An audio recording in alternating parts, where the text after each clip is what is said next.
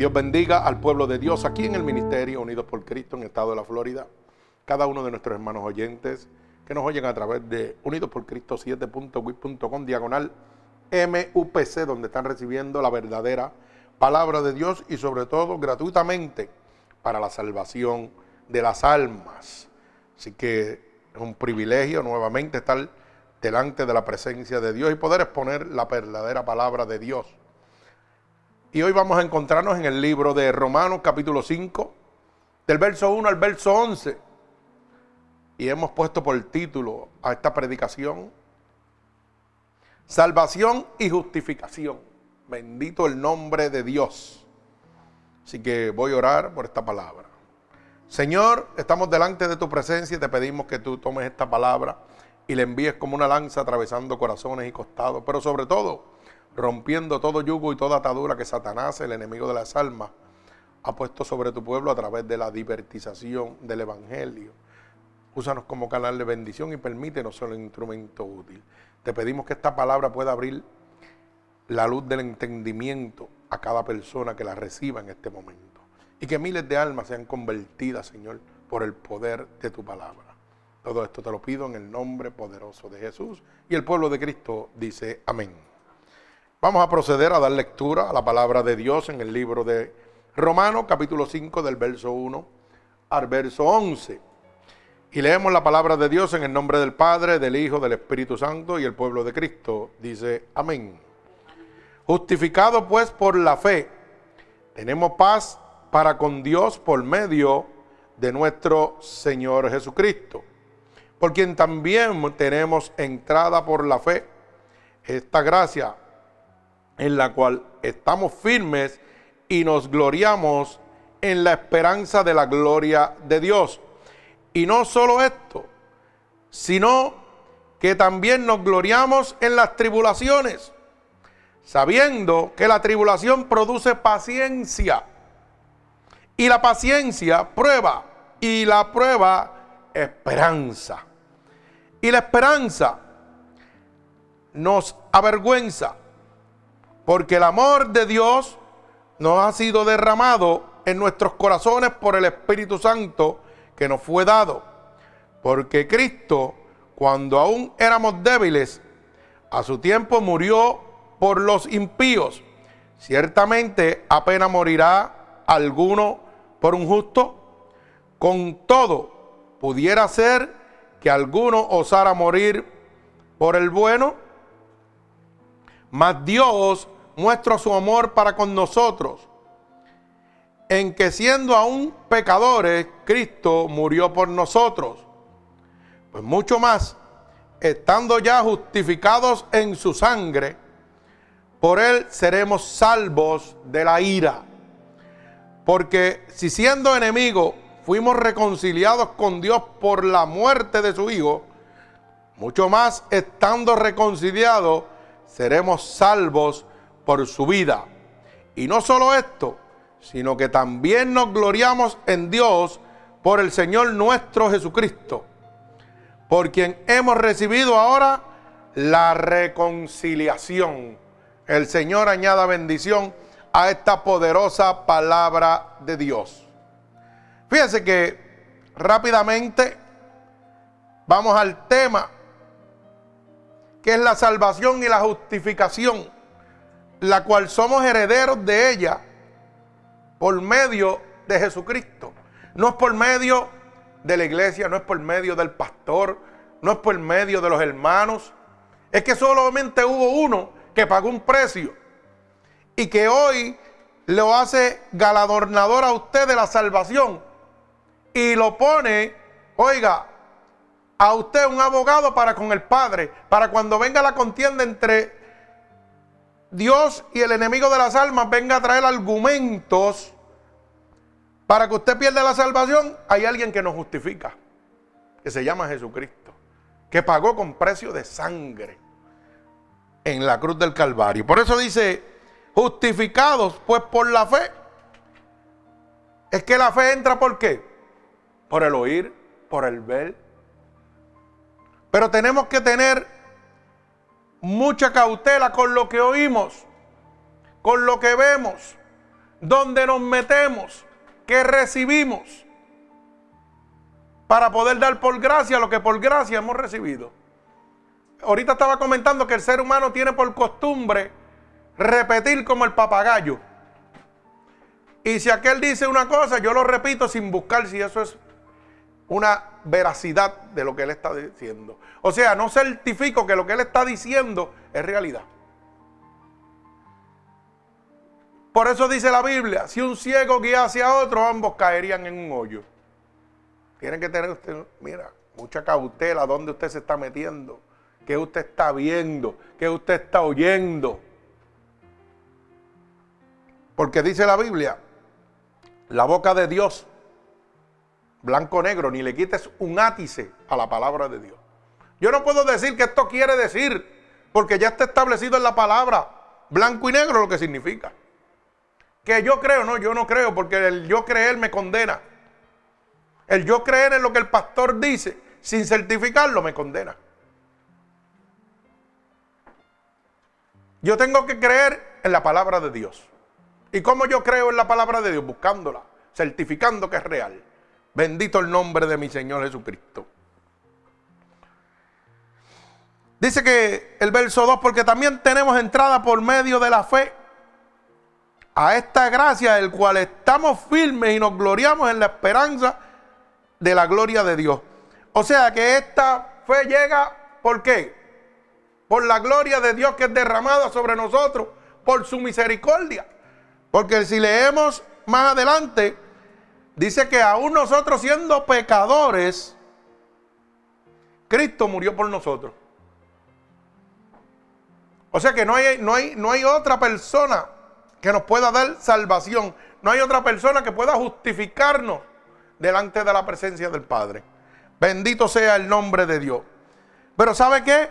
Para nosotros poder gozar y gloriarnos del poder de Dios.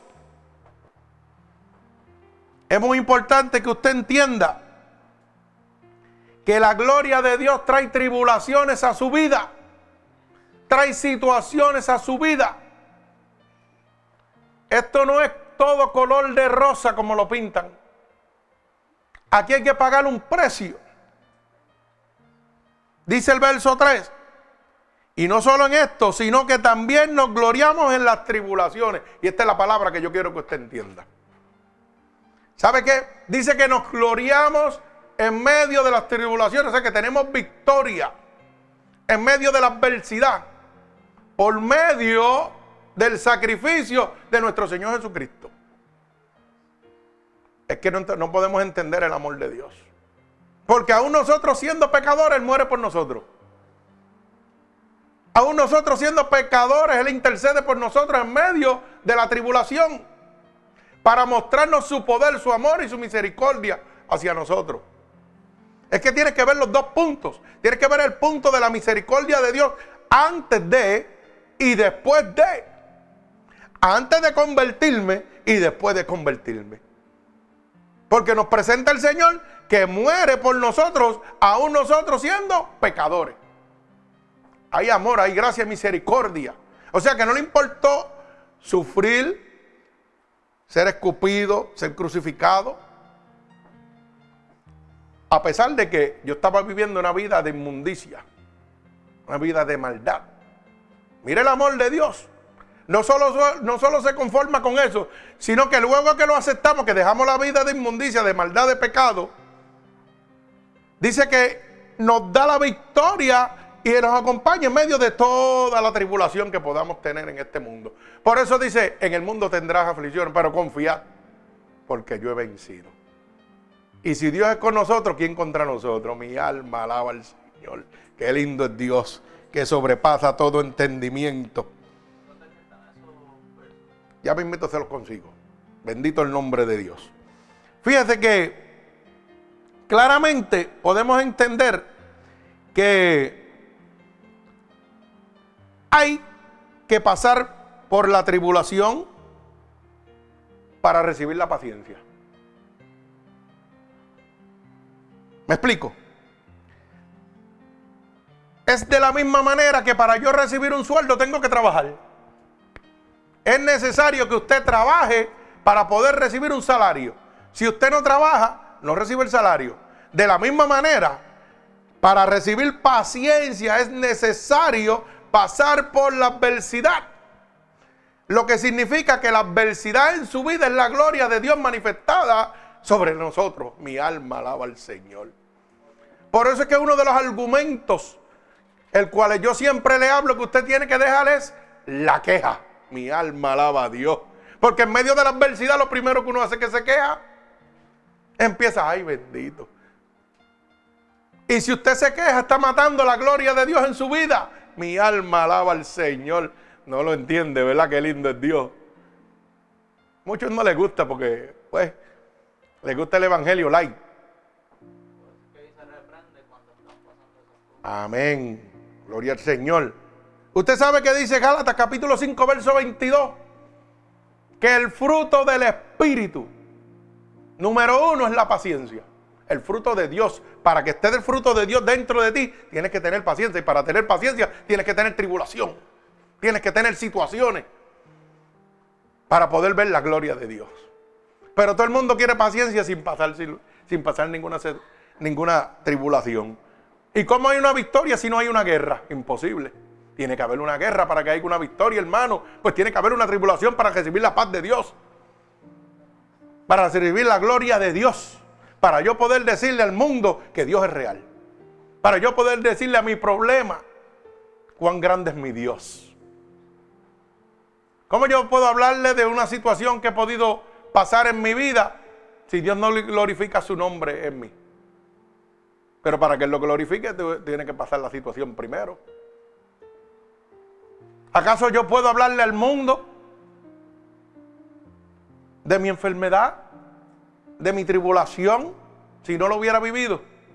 ¿Podía yo decirle al mundo, oye, se supone que este muerto me han mandado a morir un montón de veces, la ciencia me desahució, pero hubo uno que me permitió pasar por la tribulación para mostrarle su gloria. Mi alma alaba al Señor.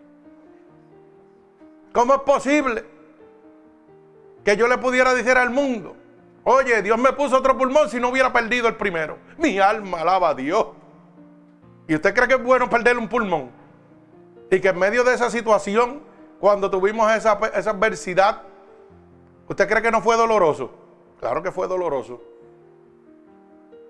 Porque sabe que en una de, en una de las operaciones era tanta la necesidad y la emergencia que tenía el doctor que no sabía qué hacer, que me pasó un tubo, una aguja por este lado, a sangre fría, sin anestesia y sin nada para vaciarme que el pulmón porque estaba lleno de agua. Alaba alma mía Jehová, mi esposa estaba conmigo.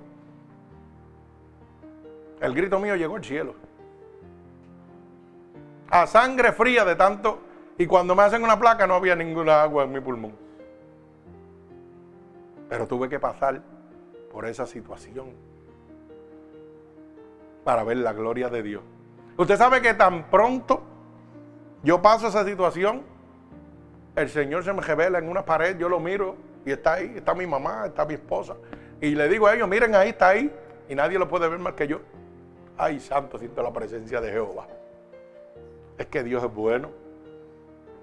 Pero para llevar la gloria de Dios, tuve que pasar por el dolor, tuve que pasar por la paciencia. Para usted recibir salvación y justificación, Dios tuvo que pagar un precio. Tuvo que pasar por el dolor, por el sufrimiento. Para usted tener justificación y tener consuelo. Como dice el verso 4, y la paciencia trae prueba y la prueba trae esperanza. Si no hay una prueba, no hay una esperanza. Si yo no paso por una situación difícil, no puedo tener la esperanza de que se resuelva. Pues tengo que pasar por esa prueba. Yo tenía que pasar por la prueba de que, oiga, toda la ciencia decía que me iba a morir. Porque el tumor que tenía nadie podía hacer nada por mí. Pero yo tenía una esperanza que se llamaba Jesucristo.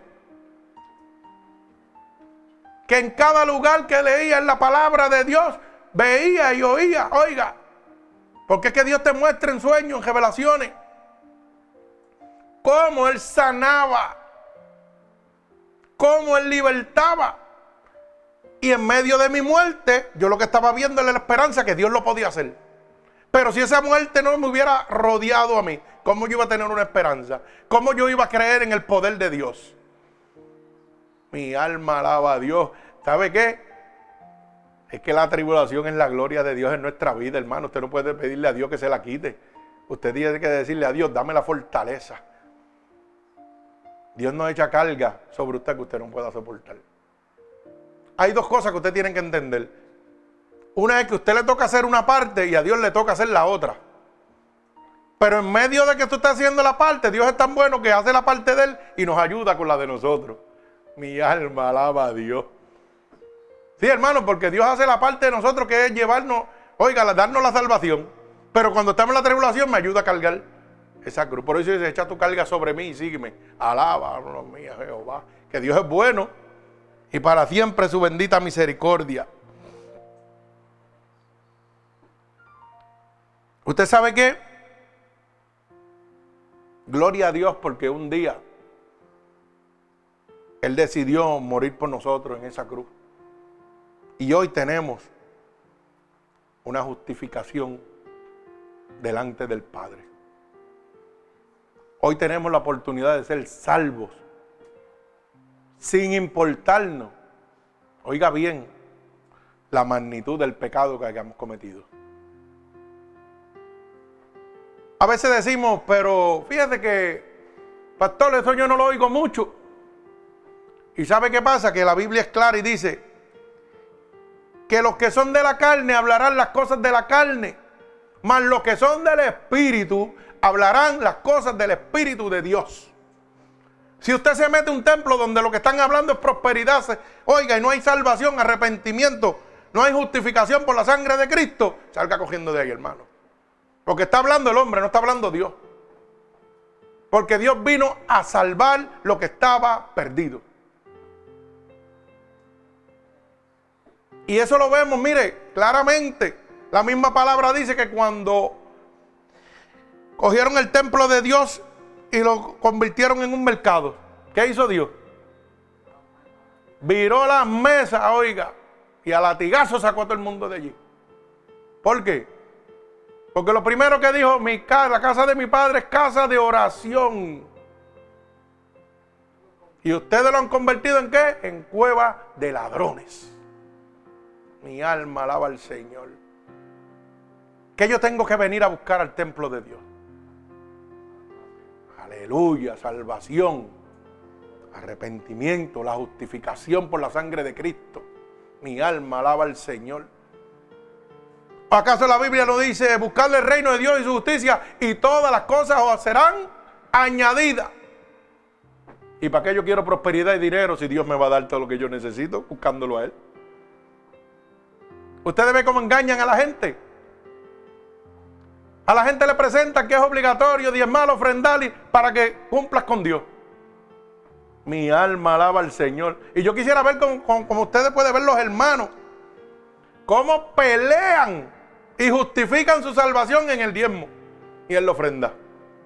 Pero llevan una conducta pecaminosa. ¿Sabe por qué? Porque no han aprendido la verdad. Y la Biblia dice, y conocerá la verdad y la verdad os hará libre. Mi alma alaba al que vive. Verso 7 dice, ciertamente apenas morirá alguno por un justo. Con todo pudiera ser que alguno osara morir por el bueno. ¿Alguno de nosotros se atrevería a dar su vida por un justo? Yo creo que ninguno de nosotros, ¿verdad? Porque amamos tanto la vida que no la queremos perder. Mi alma alaba al Señor. Pero fíjese que dice que más Dios muestra su amor para con nosotros. En que siendo aún pecadores, Cristo murió por nosotros. O sea que no le importó. A mí no me interesa dónde tú estés. Yo voy a dar mi vida por ti. Y el enemigo de las almas nos pone a nosotros en la mente cuando no tenemos el conocimiento de que yo soy tan malo que Dios no me va a perdonar. Yo he hecho tantas cosas malas en esta vida que Dios no me va a perdonar. ¿Para qué voy a ir a la iglesia? ¿Para qué voy a buscar de Dios si total Dios no me va a perdonar? Pero dice la Biblia que Dios vino a buscar lo más vil, lo más malo, lo más despreciado. Mi alma alaba al Señor. Dice la Biblia que Dios no hace acepción de personas. Pero mire cómo juega el enemigo de las almas. Hoy en día tenemos el problema de que puede llegar una familia a la casa de Dios y lo primero que vemos son los números. ¿Cuántos son? ¿Cuánto gana esa familia? No me importa la vida pecaminosa que está viviendo. Y te dicen, siéntese ahí, que Dios va a bregar con usted a su tiempo. A su tiempo. La Biblia dice claramente ¿ah? Que viene como ladrón en la noche cuando nadie lo espera. O sea que mi prioridad como pastor es buscar la salvación de esa alma en el momento. No es siéntate ahí. No es adornarte tu pecado para que si Cristo llega te pierda. Mi trabajo es mostrarte el precio tan grande que pagó Dios por tu salvación. Mostrarte la justificación que Dios puede tener para contigo, la misericordia que Dios puede tener para contigo si te arrepientes. Pero eso es cuando tú predicas del corazón de Dios. Por eso dice la palabra claramente. Los que son de la carne van a hablar cosas de la carne. Los que son del Espíritu hablarán las cosas del Espíritu. ¿Cuáles son las cosas del Espíritu? Salvación y arrepentimiento. Mi alma alaba al que vive y reina. Gloria a Dios. Decirte que no importa el pecado que tú tengas, estás en la casa de Dios y Dios está aquí para perdonarte, para darte vida y vida en abundancia. No es para interesarme cuánto tú recibes, para yo pensar en el tiempo. No es para decirte que tienes una situación económica difícil y el único que lo puede hacer es Dios, pero eres si eres fiel con Dios. Y la fidelidad de Dios no la basan en la espiritualidad, sino en la economía. Mi alma alaba a Dios. No le joves a Dios. Siémbrale en Dios para que tú veas cómo Dios te prospera. Mi alma alaba al Señor. Qué palabrita bonita es, ¿ah? Ya parece que en vez de tener una iglesia tenemos que una hortaliza de, sembrar. Y hermano, lamentablemente, ¿y dónde está la salvación? ¿Dónde está el arrepentimiento? ¿Dónde está la justificación? En ningún sitio, hermano, porque es que Dios es claro. Cuidado de los falsos profetas que vienen a vosotros vestidos de oveja, pero por dentro son qué? Los rapaces. Hmm. Y dice que a tales evitar. Uy, escapa de ellos. No te encuentres con ellos. Mi alma alaba a Dios. Y dice así, pues mucho más estando ya justificados en su sangre, por él seremos salvos de la ira. Hermano, es inevitable que viene un juicio de Dios. Y la sangre de Jesucristo es la única que nos libera a nosotros de la ira que ha de venir. Ese es 9 y 10. Por eso dice el verso 9, pues mucho más estando que justificados por la sangre de Cristo. No te está justificando el pastor, no te está justificando la iglesia. Te está justificando la sangre de Jesucristo, un dolor, un padecimiento que tuvo que él pasar para que hoy tú fueras justificado. Para que hoy tú tuvieras la oportunidad de ser salvo. Para que hoy tú, en el momento que cuando venga la gran tribulación, la ira de Dios no te venga sobre ti. Qué lindo es eso. Pero usted tiene dos opciones. Esto es bien fácil, hermano. Usted reciba la sangre de Cristo y sea justificado por él. O diezme y ofrenda todo lo que le dé la gana. Y cuando llegue la ira, mire a ver qué puede hacer con el dinero. A ver si puede salvarse de la ira de Dios. ¿Mm? Mi alma alaba a Dios. No le gusta mucho. Y yo sé que hay muchas iglesias que me están oyendo y tampoco les gusta que esté hablando de esto. Pero ¿sabe qué? Yo hablo lo que Dios me da. Bendito el nombre de Dios. Dice el verso 10, porque si siendo enemigos fuimos reconciliados con Dios por la muerte de su Hijo, mas estando reconciliados seremos salvos por su vida. Oiga bien, claramente, por la muerte de Jesucristo, cada uno de nosotros es que somos salvos, hermano.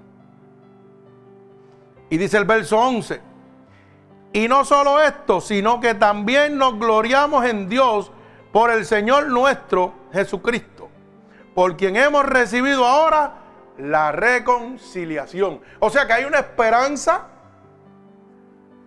para aquel que ha dejado a Dios. Hay una esperanza para aquel que dice, yo soy apartado. Apartados están en el correo, hermano. Esos son los apartados, los que están en el buzón. ¿Mm? Aquí hay dos cosas que usted tiene que entender claro. Si deja a Cristo, se lo lleva el diablo. Si usted piensa que yo estoy hablando disparate, primera de Juan, capítulo 3, verso 8, mira a ver lo que dice. El que practica el pecado es de quién? Del diablo. Pero todavía hay una oportunidad, dice, porque para eso vino el Hijo del Hombre, para deshacer las obras del diablo. Todavía Dios te, todavía te está dando la oportunidad de la reconciliación por medio de la sangre de Jesucristo. Pero eso no le gusta a la gente oírlo. Es más lindo yo decir, soy apartado. Conocí la palabra de Dios, tengo el conocimiento, pero estoy tranquilito porque sabe que no me va a pasar nada. Mentira, ábrale la luz del entendimiento.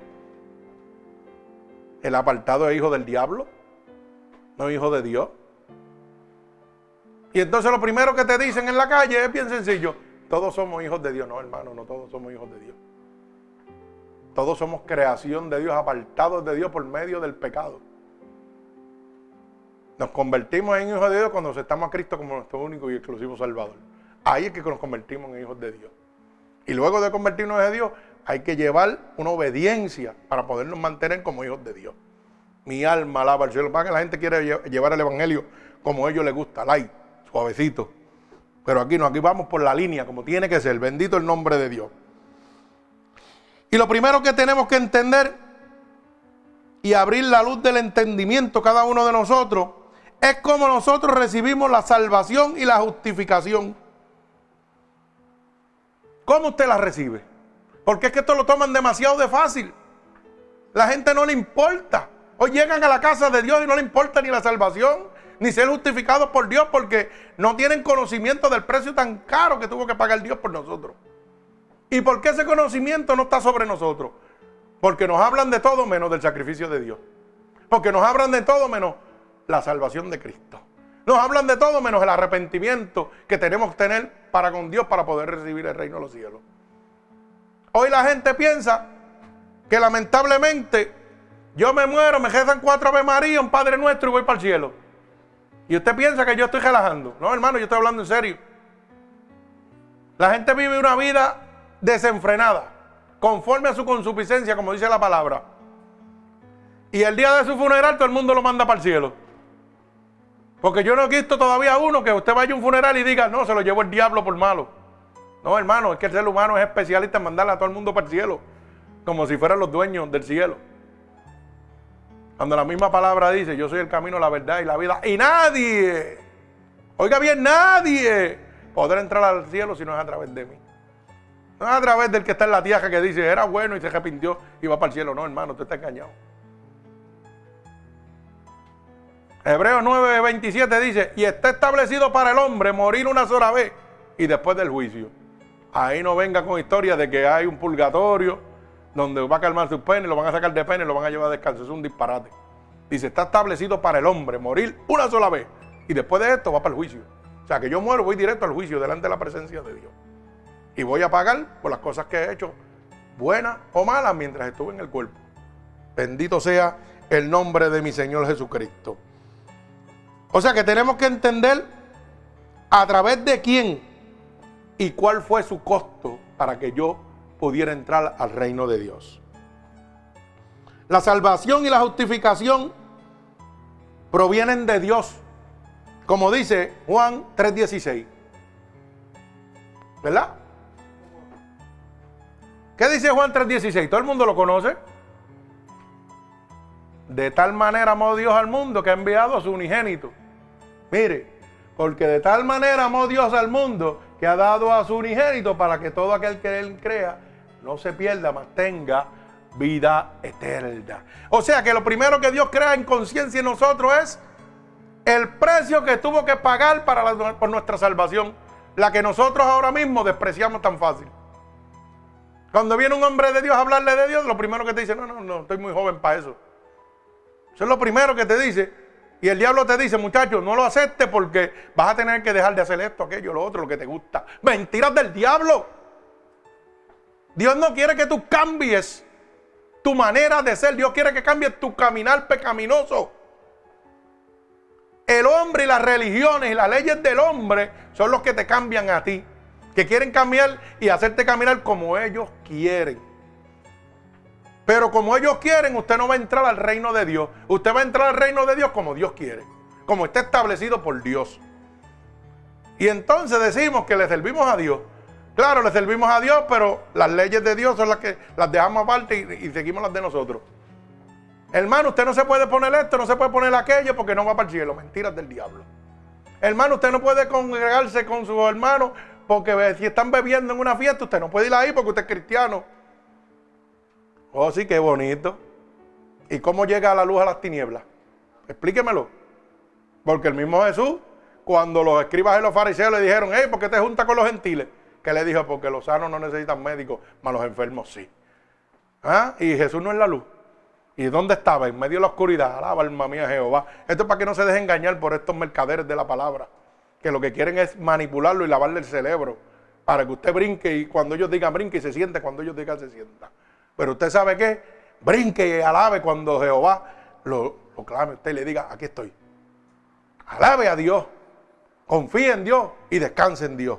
Mi alma alaba al que vive y reina. Porque el único que envió a su unigénito se llama Jesucristo, para que usted sea salvo. El único que le va a decir cómo usted tiene que caminar se llama Jesucristo. El día que usted cambie lo que usted es, su personalidad, usted se perdió. Está totalmente, totalmente perdido. Y el hombre, con sus leyes y sus doctrinas y sus mandatos en las iglesias, quiere cambiar su personalidad. Quiere cambiar lo que es usted como persona. Pero no le interesa cambiar su alma y su espíritu para entregárselo a Cristo. Mi alma alaba a Dios. Sonríe si puede. Gloria a Dios. Qué lindo es Dios. ¿Usted sabe qué? Usted tiene que entender que Jehová es mi salvación. Como dice el Salmo 27.1. El Salmo 27.1 dice claramente, Jehová es mi luz y mi salvación. ¿De quién temeré? Jehová es mi luz y mi salvación. ¿De quién temeré? Jehová es la fortaleza de mi vida. ¿De quién he de atemorizarme? Oiga, está hablando de qué? Número uno de salvación y número dos de justificación. Cuando dice de quién voy a temer si estoy justificado por la sangre de Cristo. Si abogado tengo para con el Padre. Pero es cuando yo entiendo el sacrificio y lo recibo. Es cuando hablamos de la sangre de Cristo. Es cuando reconocemos el poder de Dios.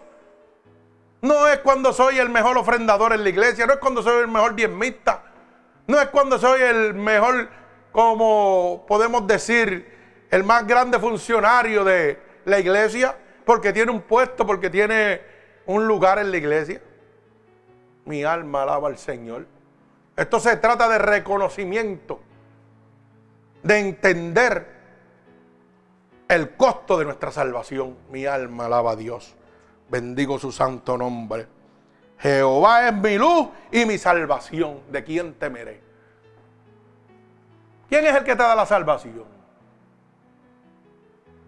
¿Quién es la luz en medio de la oscuridad? Aleluya, gloria a Dios. Pues tenga eso amarrado en lo profundo de su corazón y no lo suelte. Bendito el nombre de Dios. ¿Y usted sabe qué? Que dice la palabra de Dios en el Salmo 37, 39. Pero la salvación de los justos es de quién? De Jehová de los ejércitos. Mi alma alaba a Dios. La salvación de suya y mía cuando nos convertimos en personas justas por la sangre de Jesucristo no proviene del hombre, no proviene de la iglesia, no proviene del diezmo, no proviene de la ofrenda, no proviene del sacrificio humano, proviene de Jehová de los ejércitos. Mi alma alaba al Señor. Salmo 37, 39. Pero la salvación de los justos es de quién? De Jehová. Y Él es su fortaleza en tiempos de qué? de angustia. Mi alma alaba al Señor. Usted piensa que la angustia, usted va a recibir fortaleza en medio de la angustia porque, oiga, sea un miembro de la iglesia.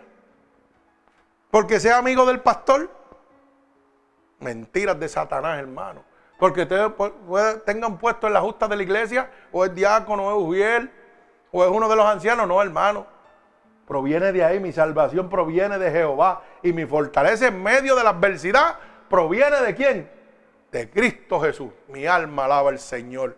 O sea que yo no puedo venir a donde el pastor para que me dé fortaleza.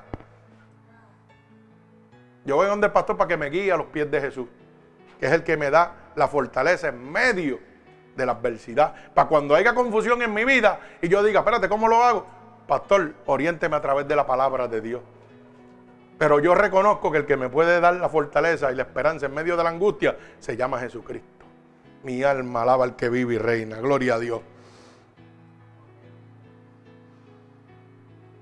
¿Usted sabe qué? Dice Isaías claramente en el capítulo 12 y verso 2. He aquí Dios es salvación mía. Mire cómo declara Isaías que la salvación de él proviene de quién? De Jehová. Bendito el nombre de Dios. Mire lo que dice. He aquí Dios es salvación mía. Me aseguraré y no temeré, porque mi fortaleza y mi canción es a Jehová. Jehová quien ha sido salvación para mí. O sea, reconocer que la única salvación proviene de Dios. No proviene del hombre. No proviene de lo que usted puede hacer aquí en la tierra. Proviene de rendirse a Dios. Mi única esperanza en medio de la adversidad proviene de Jehová de los ejércitos. Bendito el nombre de Dios. O sea que la única manera de obtenerla es por medio de Cristo. No hay otra manera de obtener la salvación, hermano. Yo no sé qué le están predicando, dónde usted se está metiendo. Pero usted tiene que crear conciencia. Estamos en los tiempos finales. Estamos en los principios de dolores, camino hacia la gran tribulación. El juicio de Dios se está acercando. Y usted tiene que crear conciencia que el único que le puede dar salvación se llama Jesucristo. Usted tiene que crear conciencia que el único que le va a dar la fortaleza en medio de la adversidad y que lo va a librar de la ira de Dios es Jesucristo. Mi alma alaba al Señor. Que la única manera que usted va a obtener justificación y salvación es a través de Cristo a través de ese precio tan caro que tuvo que pagar por nosotros. Piénselo dos veces antes de rechazarlo. Y cuando vengan a ofrecerle plan de salvación, eso es lo mejor que usted puede tener. ¿Usted sabe por qué? Porque a lo mejor el enemigo le dice, usted es muy joven, no se meta todavía.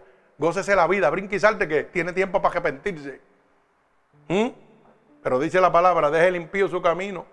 Y el hombre inicuo sus pensamientos y vuelva hacia Jehová, que es amplio en perdonar. Y dice, busque al Señor mientras pueda ser hallado. Y eso significa que Dios no va a contender con usted para siempre. Que Dios también tiene un límite con usted. Y cada vez que usted lo rechaza, está llegando a su límite. Así que tenga cuenta. Bendito sea el nombre de mi Señor Jesucristo. Alabado sea el nombre de Dios. ¿Sabe qué? La única manera de obtenerla es por medio de Cristo. No hay otra manera. Yo no sé lo que usted está buscando, si usted está poniendo un brinco, salto. Usted sabe que hoy en día tenemos la problemática de que la gente va a las iglesias y entran y salen igual que como llegaron. ¿Y usted sabe por qué es eso, hermano? Porque el mundo está metido dentro de las iglesias y Dios está afuera. Porque cuando Dios está dentro de la casa, tiene que haber un cambio. Tiene que haber lo que se llama Oiga, redalguyendo del Espíritu, porque todos los días nosotros pecamos. Y Dios me tiene que hablar. Dios me tiene que edificar. Dios tiene que restaurar. Dios tiene que lavarme.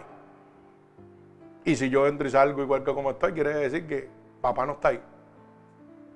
Matemática sencilla. Gloria al Señor.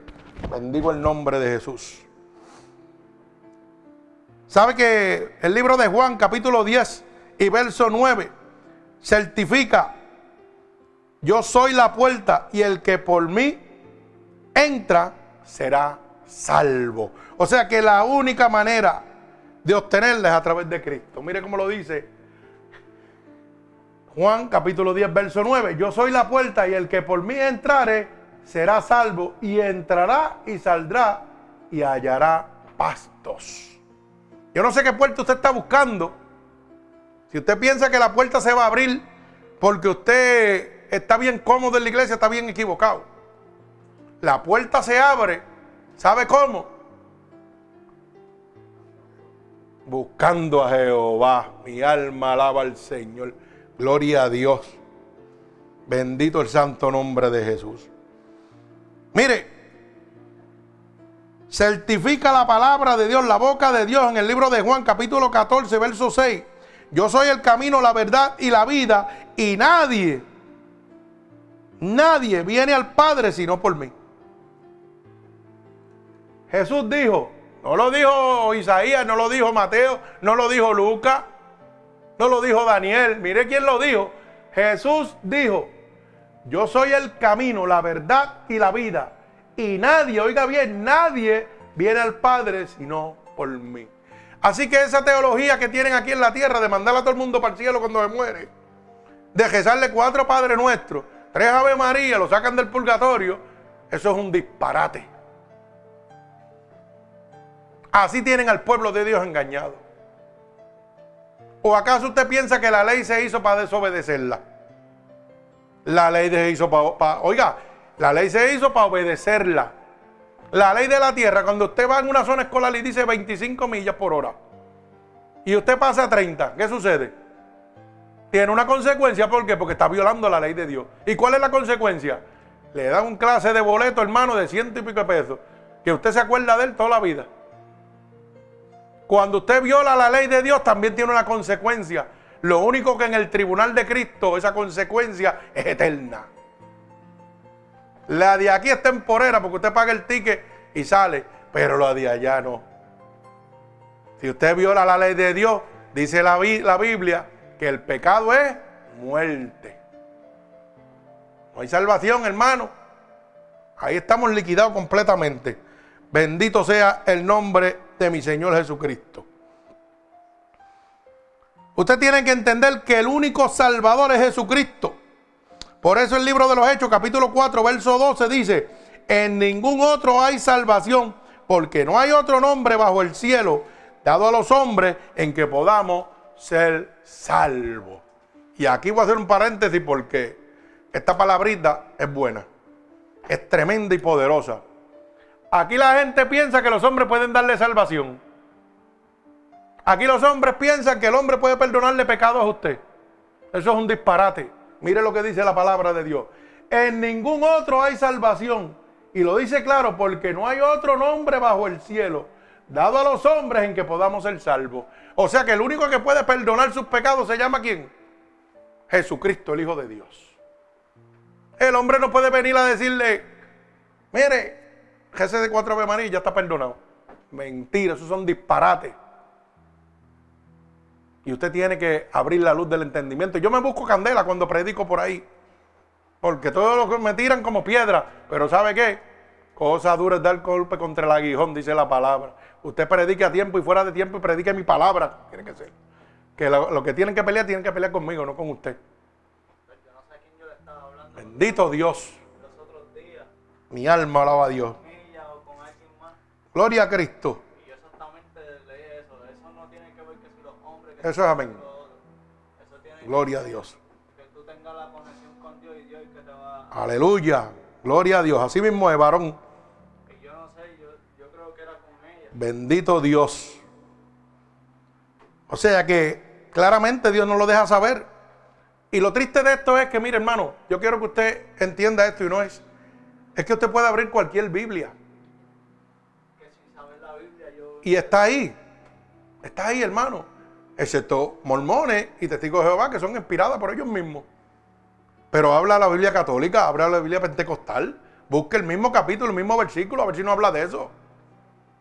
Dice claramente, si usted va a la Biblia católica, dice el libro de los Hechos, capítulo 4, verso 12, dice estas mismas palabras. ¿Por qué no se me predica de eso? Hágase esa pregunta. Porque a mí, me, a mí me conviene mantenerte tonto, que tú pienses que yo te puedo perdonar los pecados para mantenerte aquí. Eso es todo, hermano. Entonces trabajamos para quién? Para Dios o para el diablo. Ay, mi alma alaba a Dios, la cosa está fuerte. Y ojo, como yo siempre digo, yo no tengo nada en contra de mis hermanos católicos, porque en el cielo va a haber muchas sorpresas. Van a haber católicos, pentecostales, adventistas, claro que sí. Pero gente que abrieron la luz del extendimiento, siguieron congregándose en la iglesia católica, pero no obedecían lo que el hombre decía, sino lo, que Dios dejó establecido. Yo no le estoy pidiendo que usted deje su iglesia si es católico, hermano. Yo le estoy pidiendo que abra la luz del entendimiento y cambie su vida pecaminosa. Deje que Dios le hable. Pero si usted se siente cómodo ahí, siéntese ahí, porque la Biblia dice, acepta lo que viene de Dios y lo que no viene de Dios, déjalo aparte. Por eso es que muchos, muchos católicos se llevan conmigo. Porque a mí no me interesa sacarlos de donde están, a mí me interesa sacarlos del pecado y que abran la luz del entendimiento. Porque yo no congrego gente, yo salvo gente para el reino de Dios. Mi alma alaba a Cristo. Gloria a Dios. Me gusta hacer esta aclaración porque rápido el diablo la coge y pega a meterle la cabeza a la gente. No, no, no, hermano. Los hermanos católicos van para el cielo también. Hay muchos que cuando dejen de hacer las cosas que Dios dice que no pueden hacer, aunque se congreguen toda la vida ahí, gloria a Dios por eso. Es mejor adentro que fuera. Bendito el nombre de Jesús. Gloria a Dios. ¿Sabe qué? El único camino es por medio de su gracia. La gracia de Dios es suficiente para entregarnos a nosotros la salvación, para entregarnos a nosotros la justificación. Su sangre es eficaz, como dice el libro de Romanos capítulo 5, verso 9. Dice, pues mucho más estando ya justificados en su sangre, por él seremos salvos de la ira. Oiga bien, mírelo aquí. Pues mucho más, estando ya justificados en su sangre, por él seremos salvos de la ira que ha de venir. O sea que la sangre de Cristo, ¿qué? Nos justifica. Nos libra del, oiga, de ese fuego. Cuando venga la gran tribulación. Yo declaro en el nombre de Dios que yo no voy a estar aquí para la gran tribulación. Si usted quiere quedarse, ese es su problema, pero yo me quiero ir. Y como yo entiendo que la sangre de Cristo me está justificando y me lavó, alabado sea Dios, estoy ready para irme. Usted póngase patines para que, mire, por la sangre de Jesucristo usted llegue a la gracia, a la misericordia de nuestro Señor Jesucristo. Pero ¿sabe qué? Hay cinco condiciones, es importante que usted las aprenda, las apunte, las anote y las grabe en su corazón. Cinco condiciones para recibir esta salvación, esta justificación. Bendito sea el nombre de Dios. Y estas cinco justificaciones se las voy a mostrar bíblicamente. No es que el pastor dice, es que bíblicamente está establecido por Dios. Bendito el nombre de Dios. La número uno, para yo ser galardonador de la salvación y la justificación de Cristo por medio de su sacrificio y la sangre, es a través de la perseverancia. El hombre de Dios tiene que ser perseverante. El que persevera, alcanza. Mi alma alaba a Dios. Que mucho lo oímos, pero que poco lo hacemos. Alaba alma mía Jehová. Mire, el libro de Mateo, capítulo 10, verso 22 dice, y seré aborrecido de todos por causa de mi nombre. Mas al que persevere hasta el fin, este será que salvo. O sea que una de las condiciones de Dios es que la perseverancia. ¿Por qué? Porque van a venir tribulaciones que van a poder desanimarlo a usted y hacer que usted se pierda. Pero dice, si persevera hasta el fin será salvo. ¿Y qué leímos ahorita? Que en medio de la adversidad, ¿quién está con nosotros? Jesucristo, gloria a Dios. Que en medio de la, oiga, de la tribulación, viene la gloria de Dios, viene la paz, la paciencia, la macedumbre y la templanza. ¿Que lo produce quién? El Espíritu Santo de Dios. Mi alma alaba a Cristo, gloria a Dios. Segunda condición, la fe y la confesión. Es necesario vivir en fe y tener confesión. Como dice el libro de Romanos, capítulo 10, verso 9.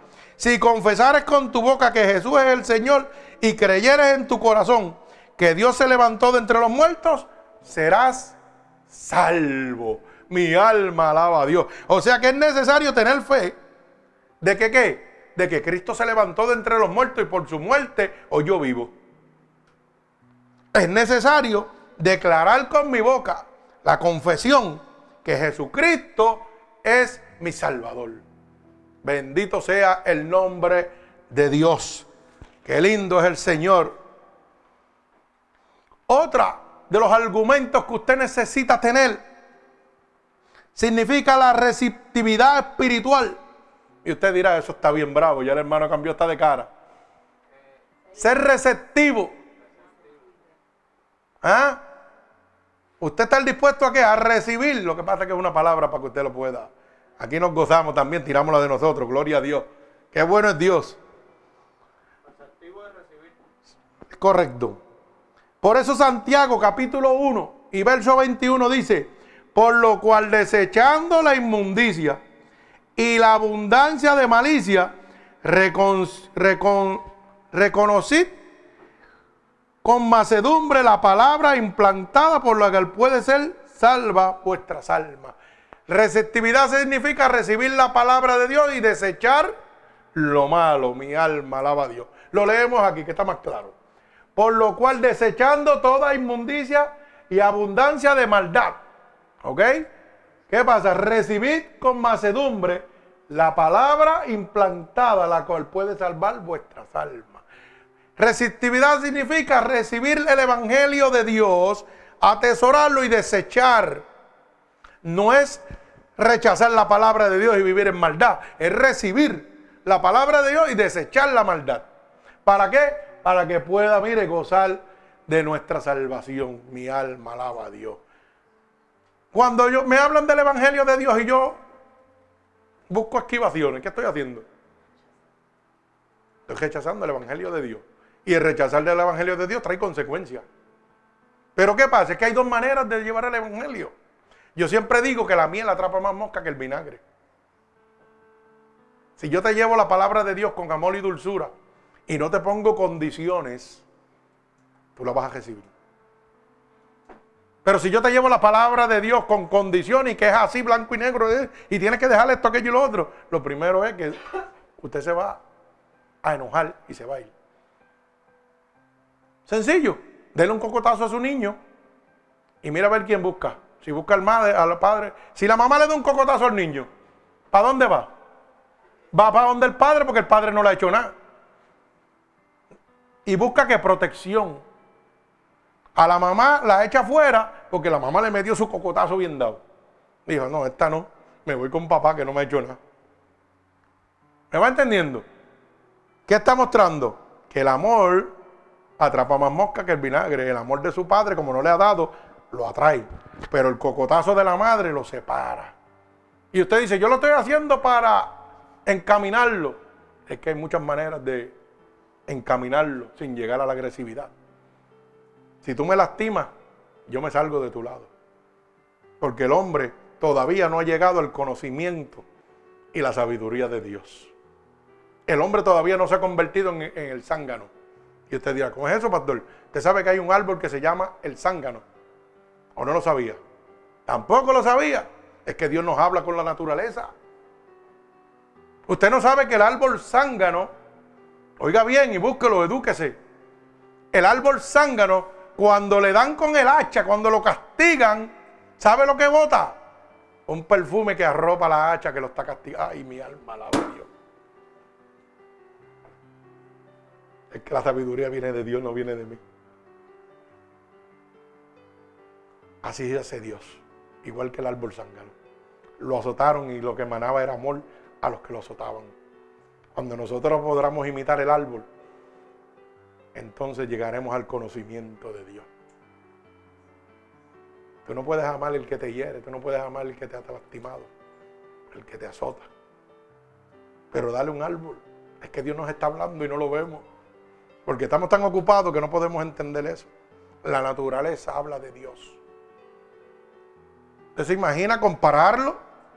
Yo darle a una, con un hacha al árbol y el árbol en vez de caerme encima, brota ese aceite perfumado y arropa la hacha que lo está castigando.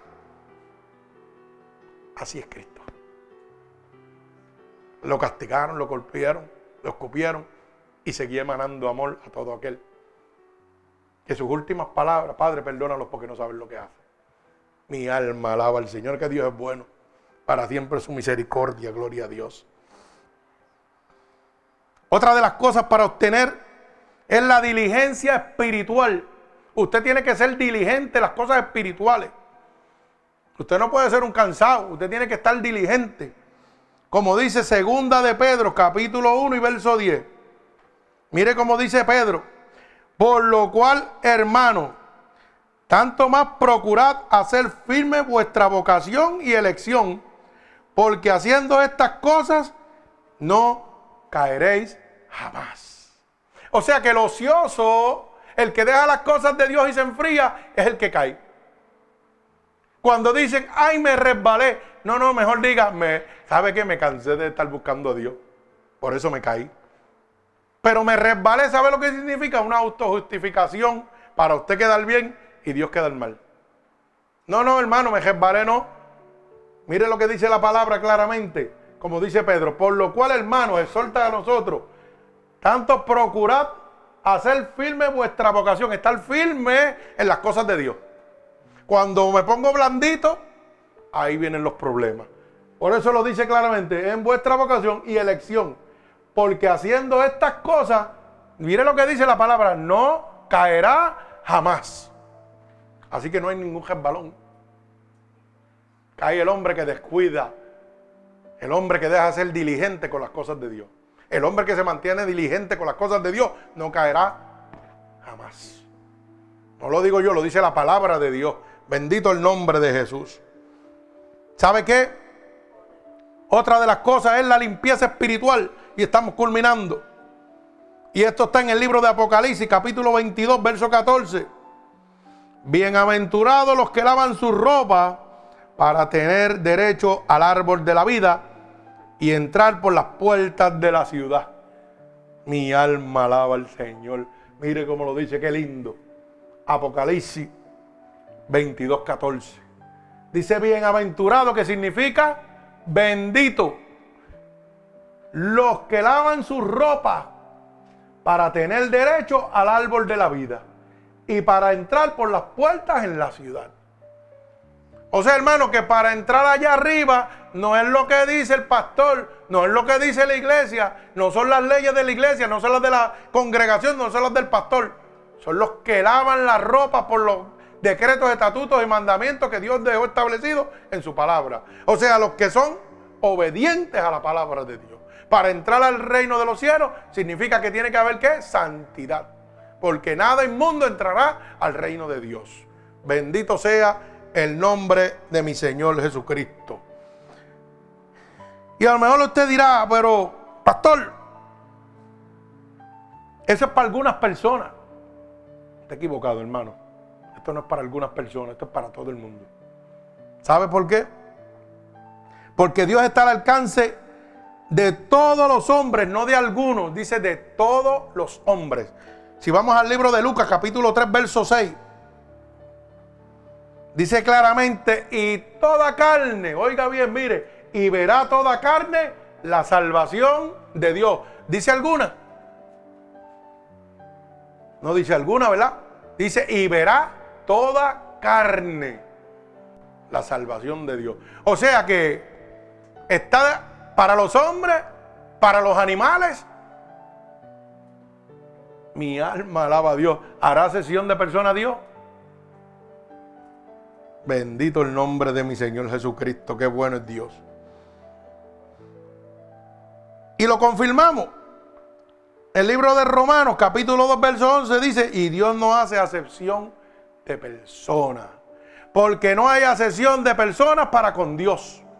Como dice Romanos capítulo 2 y verso 11. Hermano, es que todo está en la palabra de Dios, el principio y el fin.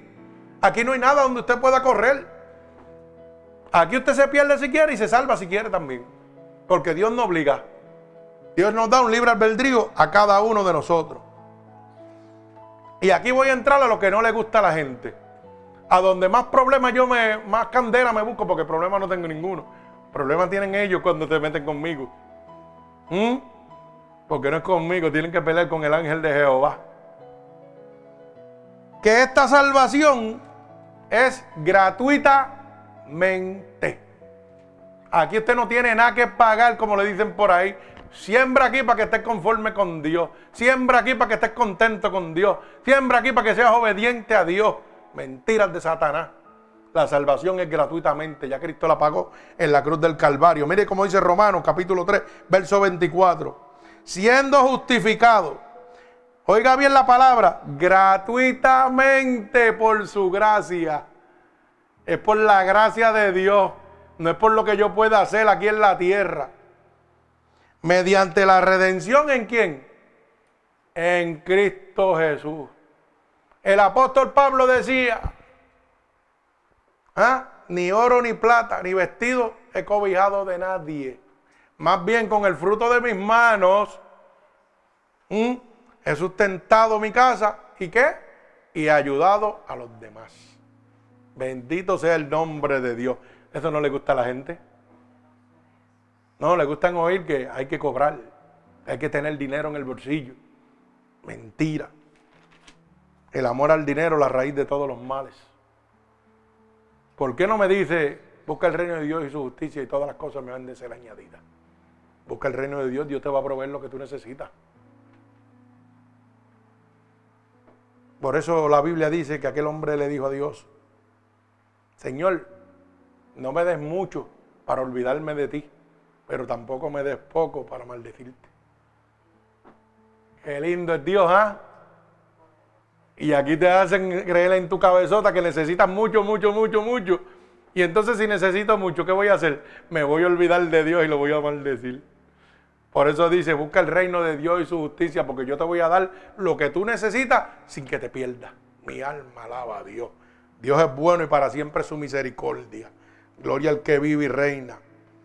Cuando empezamos este culto, yo le dije a ustedes bien claro que es lo que el hombre o lo que usted nunca le podrán quitar.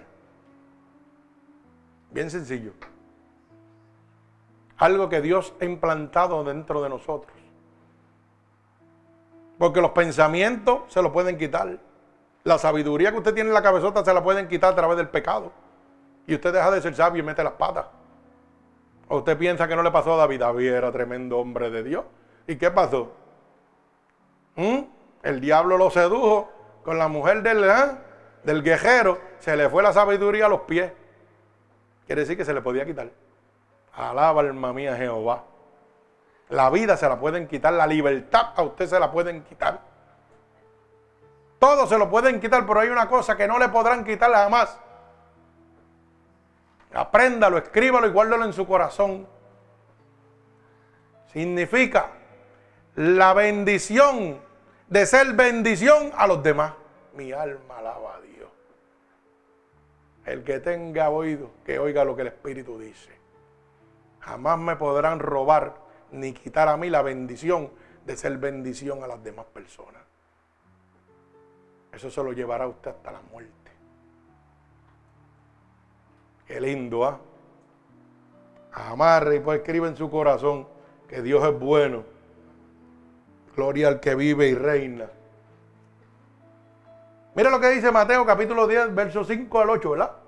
Dice aquí el hermano buscó texto bíblico y dice, a estos dos envió Jesús y les dio instrucciones diciendo, por camino de gentiles no vayas y en ciudad de Samaria no entréis Gloria a Dios. El verso 6 dice, si no id antes a las ovejas perdidas de la casa de Israel. Aleluya, gloria a Dios. Y yendo, predicad y diciendo, reino de los cielos se ha acercado. ¿Usted piensa que eso es para ellos nada más? Y dice, sanad enfermo, limpiar leprosos, resucitar muertos, echad fuera Demonio, de la gracia recibiste, dad de gracia. ¿Ah?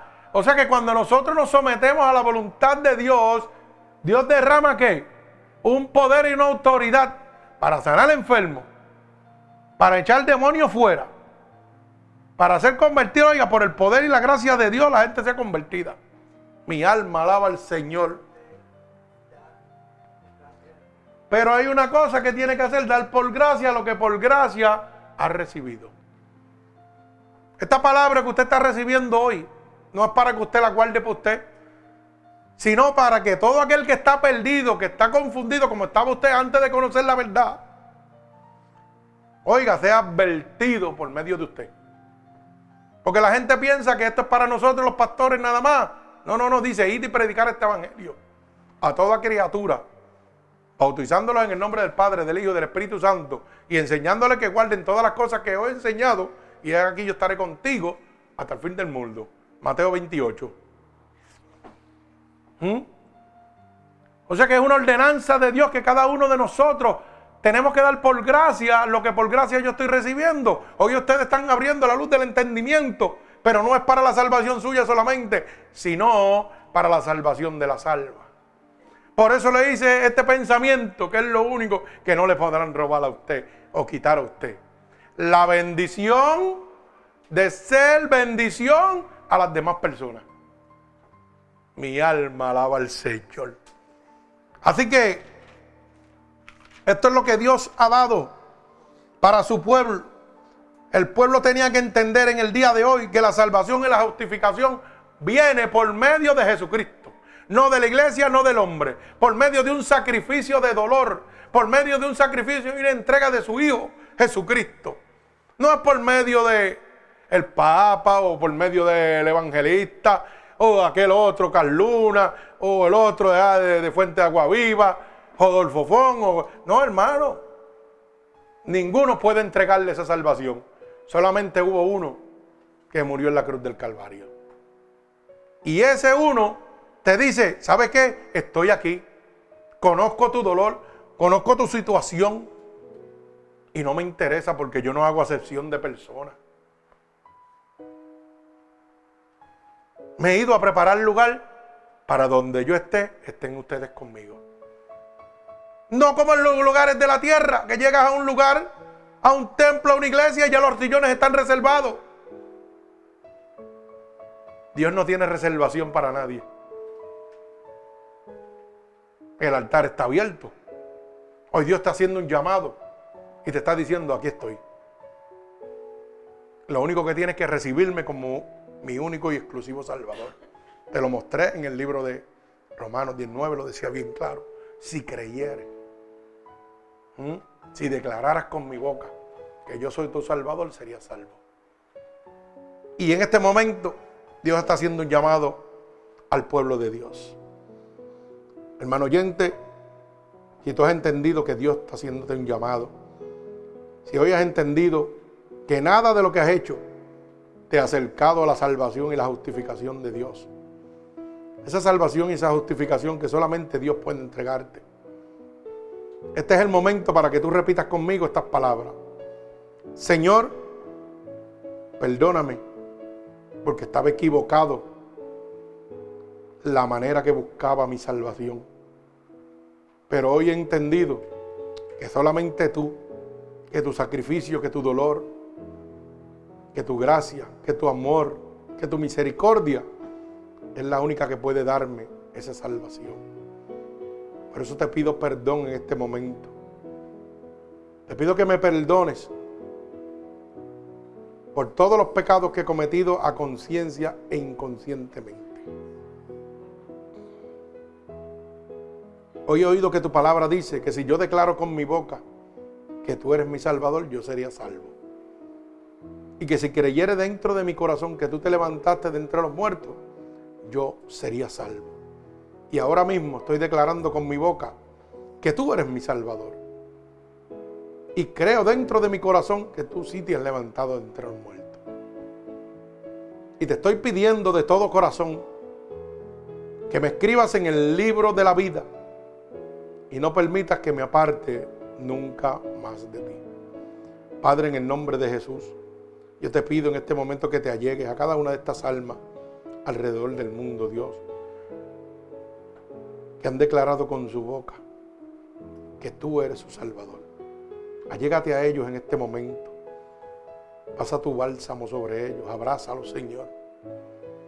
Derrama de tu unción.